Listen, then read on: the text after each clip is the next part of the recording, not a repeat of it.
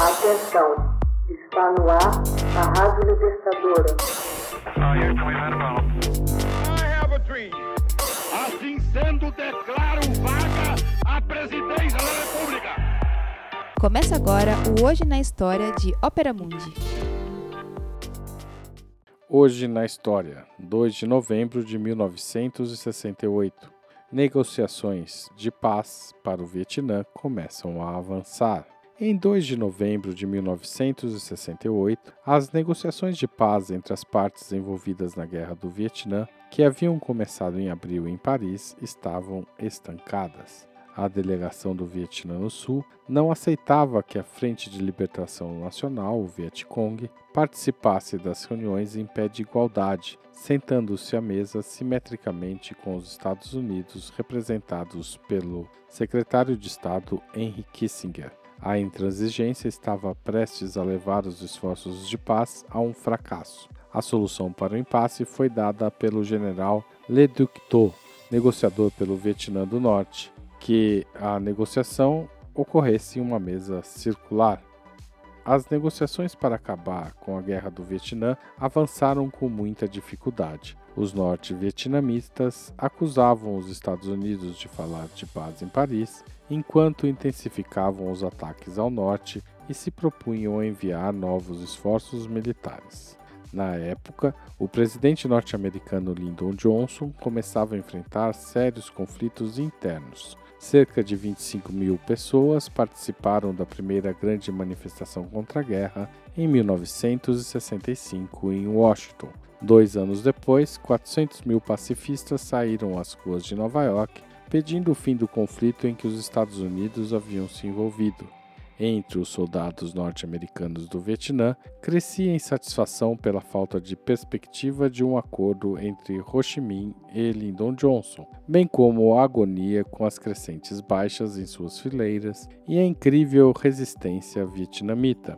Como tanto os Estados Unidos quanto o Vietnã do Norte apostavam numa decisão militar, os negociadores em Paris não tinham pressa. Somente em 1972 Kissinger e Leduc chegaram a um acordo aceitável para os dois países. Tho aprovou a continuidade do regime de Nguyen Van Thieu no Vietnã do Sul, um Conselho Nacional para Reconciliação e Unidade formado pelos governos de Saigon, pelo Governo Popular Revolucionário e por grupos neutros, deveria preparar eleições gerais no Vietnã do Sul.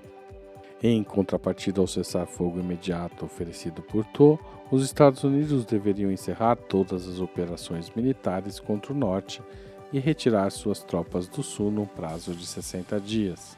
Após sua reeleição no final de 1972, Nixon quis dar uma nova demonstração de força com ataques aéreos a Hanoi e Haiphong. A opinião pública internacional reagiu indignada aos chamados bombardeios de Natal, Finalmente, a 27 de janeiro de 1973, Nixon anunciou o fim da Guerra do Vietnã. O Acordo para o Fim da Guerra e o Estabelecimento da Paz, assinado em janeiro de 73 em Paris, não chegou a ser implementado. Mesmo assim, os Estados Unidos começaram a retirar suas tropas e Hanoi deu continuidade à guerra. Na manhã de 29 de abril de 1975, o secretário John Schlesinger anunciou o fim daquela que foi a maior operação de resgate por helicópteros da história, o que ocorreu em meio a uma atmosfera de completo caos e medo, com multidões lutando desesperadamente por lugares limitados nas aeronaves americanas. Corria-se contra o relógio enquanto os tanques do general von Nguyen Giap forçavam as entradas e as defesas nos subúrbios da cidade de Saigon, nas primeiras horas da manhã do dia 30, os últimos fuzileiros navais foram retirados da Embaixada dos Estados Unidos. Era o fim efetivo da Guerra do Vietnã. O conflito deixou um saldo de 58 mil soldados mortos e 153 mil feridos do lado norte-americano, e de 1 milhão e meio de mortos e 900 mil crianças órfãs do lado vietnamita. Os Estados Unidos, que gastaram cerca de 200 bilhões de dólares no conflito, sofreram no Vietnã a maior derrota militar de sua história. Hoje na história, texto original de Max Altman, locução Haroldo Cerávulo, gravação Michele Coelho, edição Laila Manoeli. Você já fez uma assinatura solidária de Opera Mundi? Com 60 centavos por dia, você ajuda a manter a imprensa independente e combativa.